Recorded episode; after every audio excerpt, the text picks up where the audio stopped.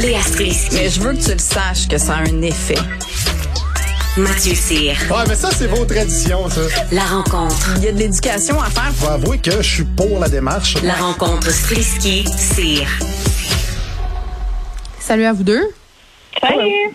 Hey, juste vous dire, parce qu'il faut absolument que je partage ça euh, avec vous, j'ai fait euh, bon des publications sur les médias sociaux sur la Journée internationale du droit des femmes et sur Twitter, le nombre de commentaires dégueulasses publiés en dessous de mon tweet là, à propos de la journée prouve en eux-mêmes la pertinence de cette journée-là. Pour vrai, là, je capote. Non, non, mais écoute, je me suis fait écrire qu'au Canada, on était chanceuse de pouvoir garder notre clitoris, Léa. Juste à dire. Fait que ré- réalise ta chance. Réalise ta chance. Ouais, ouais. Euh, T'es-. Mais moi, j'ai tweeté aussi pour remercier les infirmières puis à quel point elles ont piétiné sur leurs droits plusieurs fois pour sauver le Québec en deux Ouais. ans. Puis évidemment, il y a plein de monde qui ont récupéré ça pour me parler des infirmières qui n'étaient pas vaccinées et à quel point, dans le fond, on avait piétiné leurs droits, nous, les vaccinés. Ouf. Bon. Anyway. OK. Voilà. Ah, les choses dégénèrent. euh, Mais tu sais, c'est. C'est la journée internationale du droit des femmes, justement, tu fais bien en parler, parce que c'est souvent vu comme la journée de la femme, comme si c'était la fête des mères ou c'est euh, vrai. Une petite fête de. Mais hey, les femmes, merci d'être là, tu te tapes sur l'épaule, puis on vous aime, tu sais, avec une photo de ta mère puis de ta soeur. Mais au-delà de ça, tu sais, c'est, c'est justement parce qu'il y a des inégalités qu'on l'a fait cette journée-là, puis on dirait qu'il y a personne qui veut, qui veut regarder ça en face, puis t'es comme rabat à joie si t'en parles. Ah oui, on est chanceux au Québec, c'est tellement égal. là. Écoute, on est, on a notre clitoris puis tout. Bravo. OK. Oh. Maintenant, ce que ça c'est dit, ça m'a fait du bien beaucoup euh, de faire ma thérapie avec vous. Euh, une affaire qui m'a mis en beau joie le vert, euh, c'est ce dossier de Mediapart, euh, Léa, sur les accusations envers Éric Zemmour. Huit femmes qui l'accusent à visage découvert. C'est une nouvelle révélation puisque ça fait quand même déjà quelques mois que ça dure. Oui, ils ont fait une enquête en fait et euh, elles ont trouvé, ils ont trouvé euh, huit femmes, des anciennes collègues souvent de Zemmour qui euh, qui témoignent à visage découvert ou pas, euh, puis qui témoignent euh, quand on quand on lit leurs témoignages, euh, Mm. ben, on assiste à cette espèce de culture assez crasse qu'il y a en France. euh, cette espèce de sexisme qui doit être vraiment dénoncé violemment parce qu'on a l'impression qu'il est encore plus toléré là-bas. Euh, mais j'ai été assez. euh, Il y, a, il y a une des femmes euh, qui témoigne et euh, souvent ce sont des femmes qui disent que elles ont été forcées euh, d'embrasser Zemmour, donc elles ont été souvent plaquées contre un mur ou un ascenseur et qu'il les a embrassées de force.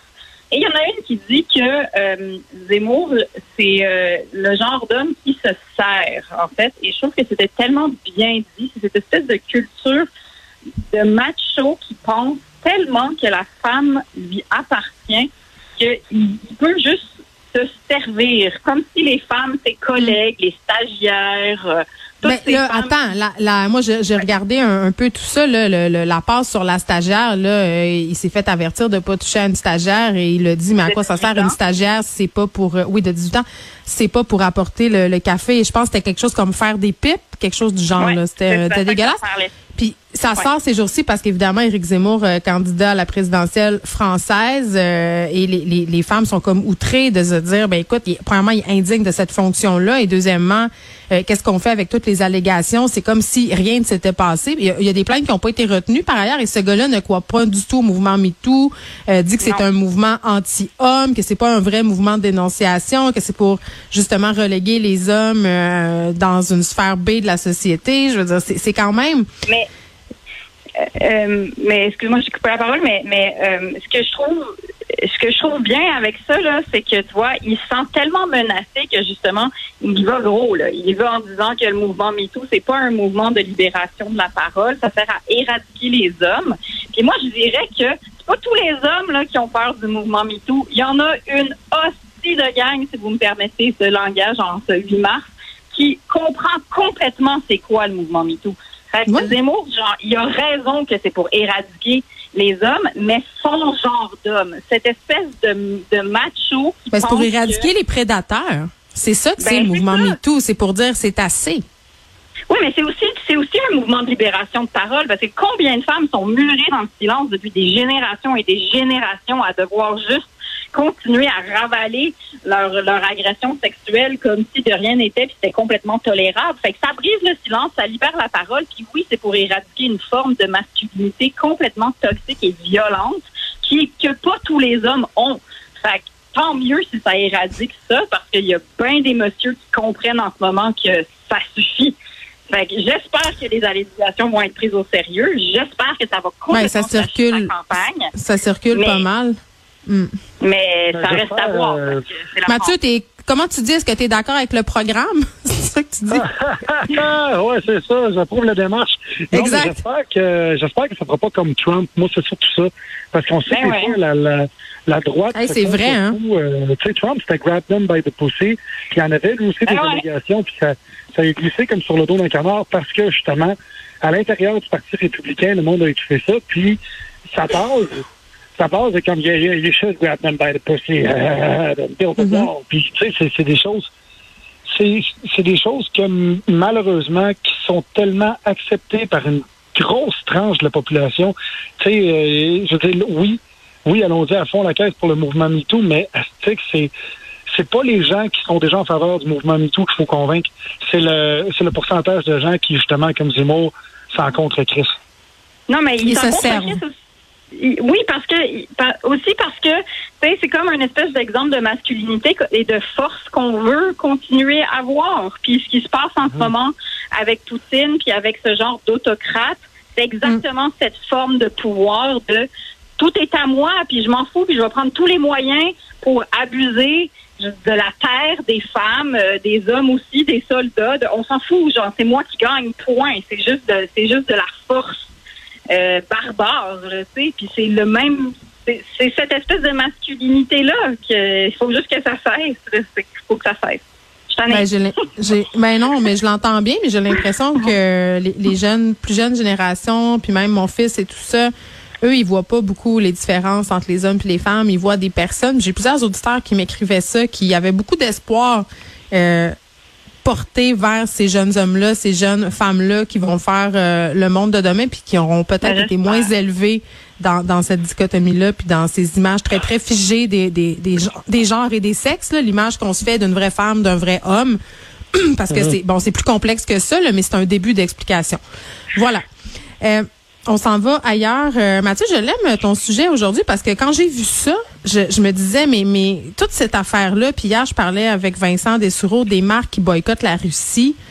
Euh, puis, tu sais, je me disais, OK, tu sais, c'est une des premières fois de l'histoire où on fait ça. Là, il y a, il y a des commanditaires qui ont lâché des sportifs. Tu me parles de CCM qui a lâché Ovechkin.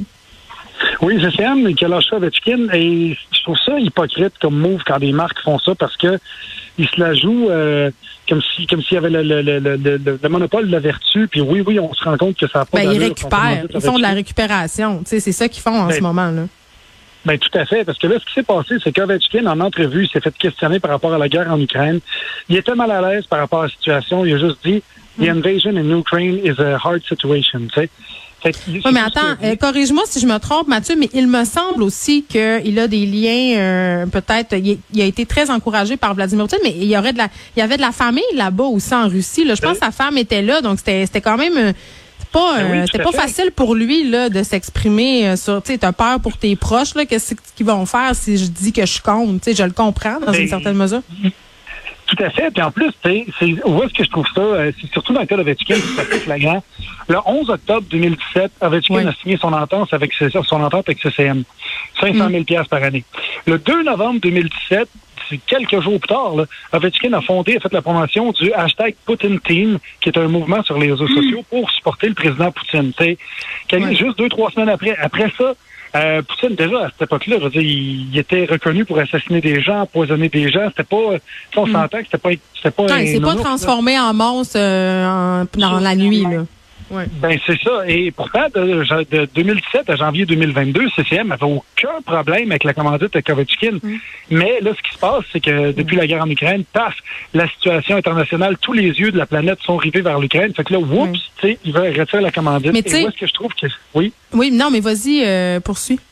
Ben, c'est parce que si Poutine faisait comme il avait fait dans, dans sa tradition des 20 dernières années, il a juste continué de tuer les dissidents en douce, Mais ce serait, ce serait ma recommandité de Ovechkin en s'en foutant. Fait que c'est strictement parce que Mais- euh, mais l'opinion publique est contre lui. Je suis tellement euh, d'accord avec toi là-dessus, puis je vais revenir au mouvement MeToo. Moi, ça m'a traumatisé et profondément choqué quand j'ai vu tout à coup des maisons de gérance, euh, des commanditaires, euh, plein de gens se retirer alors que euh, des situations étaient très, très, très sues là, dans les sphères privées oui. à propos de telle, telle personne. Puis là, quand tout à coup, oups, là, là, c'est, c'est connu, c'est plus acceptable, on se retire. Sais, c'est avant, euh, qu'il faut, avant que tu dois mettre tes culottes, là, la gang. Tiger Woods qui a perdu 20 millions chez Nike, là, c'est pas parce qu'il trompait sa femme, c'est parce qu'il s'est fait pogner. That's it, Hmm. that's all, là, ça faisait longtemps que tout le monde le savait, sûrement dans le circuit, dans son entourage. Je veux dire, Bon, il pas un cas, tu sais. c'est- Puis Ovechkin, c'est un cas, mais je veux dire, par, euh, par rapport aux marques qui boycottent la Russie en ce moment, je veux dire, c'est plate à dire, mais ceux qui vont souffrir de ça, c'est le peuple russe, Léa. Tu sais, à un moment donné, euh, Mastercard, Visa se Ah ouais. retire, euh, toutes les chaînes, je veux dire, qu'est-ce que ça va replonger la Russie dans la grande noirceur? Et là, qu'est-ce qui va rester? C'est Vladimir Poutine. Donc, tu sais, je me demande Ah à quoi ouais, ça mais- sert, là. C'est sûr, mais en même temps, tu sais, il y a plein de gens qui disent mais qu'est-ce qu'on peut faire? C'est vrai. Oui, oui. Ça, ça prend ça prend du temps avant que certaines personnes. C'est sûr que c'est hypocrite ça quelque part là. Puis le- puis l'exemple de- des maisons de gérance est bonne aussi pour le milieu de l'humour là. Mais c'est juste que ça prend du temps avant que les consciences s'éveillent puis que quelque chose devienne assez grave. Mais on a le droit de leur mettre le nez dans le caca, par exemple. On a le droit de leur dire comme. Est-ce que c'est le rôle des marques de faire ça? Parce qu'en ce moment, avec ce qui se passe en Ukraine, c'est le rôle des gouvernements d'agir. Tu sais, que Coca-Cola, Ikea, H&M, ça peut pas. Je veux dire, oui, c'est sûr que le peuple russe va payer, mais en même temps, il faut une pression économique là, parce qu'elle peut pas être juste militaire, parce que sinon, crème, on serait toujours en guerre. Il faut à un moment donné. Ben, les sanctions économiques des pays, le pétrole, euh, tu sais, moi je pense que ça, ça a plus d'impact qu'H&M qui s'en va de la Russie, là. On s'entend. Oui, mais c'est- visible en même temps. C'est Tu visible. parlais, ouais, oui, ben, je- oui, j'étais avec toi. Puis Mathieu, tu parlais d'hypocrisie. Je disais tantôt euh, qu'un fabricant de cosmétiques, je me rappelle plus c'est qui, mais je pense que c'est L'Oréal, euh, ferme boutique, là, vendra plus ses produits, mais garde son usine de fabrication en Russie. Fait que tu sais, garde. C'est ça. Comme Ouais, c'est ça. ce qui paraît, hein, mais ce qui paraît pas, ça passe. Donc, euh, non, mais réflexion intéressante. Euh, Merci à vous deux. On se retrouve demain. OK, à demain, bye.